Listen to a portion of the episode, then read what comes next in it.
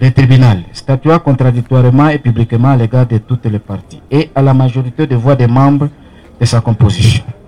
Puis établi les préventions d'association des malfaiteurs ainsi que celles d'enlèvement mise à charge de prévenir Willy Moindo et Daniel Kanane. En conséquence, les condamne de la manière que voici.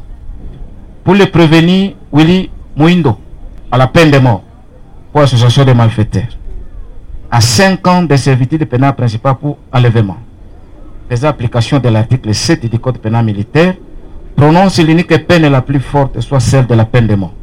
Confirme sa détention, mais les frais à charge du trésor public.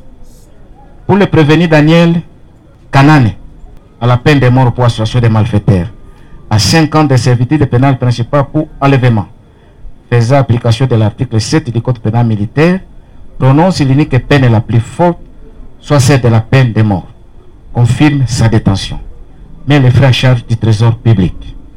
Irrécevable et fondé l'action en réparation mise par la partie civile à Mouli Nicodème et condamne les prévenus au paiement de la somme de 10 000 dollars américains équivalent en francs congolais.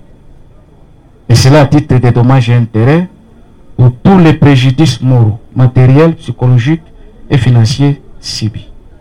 Ainsi rendu et prononcé à l'audience publique de ce jour, à laquelle siégeait la même composition, avec le concours du ministère public, représenté par le capitaine magistrat Okandjela Elias, premier substitut de l'unité des garnisons de Goma, et l'assistance constante au débat du capitaine Kanzandongala Blaise, greffier divisionnaire.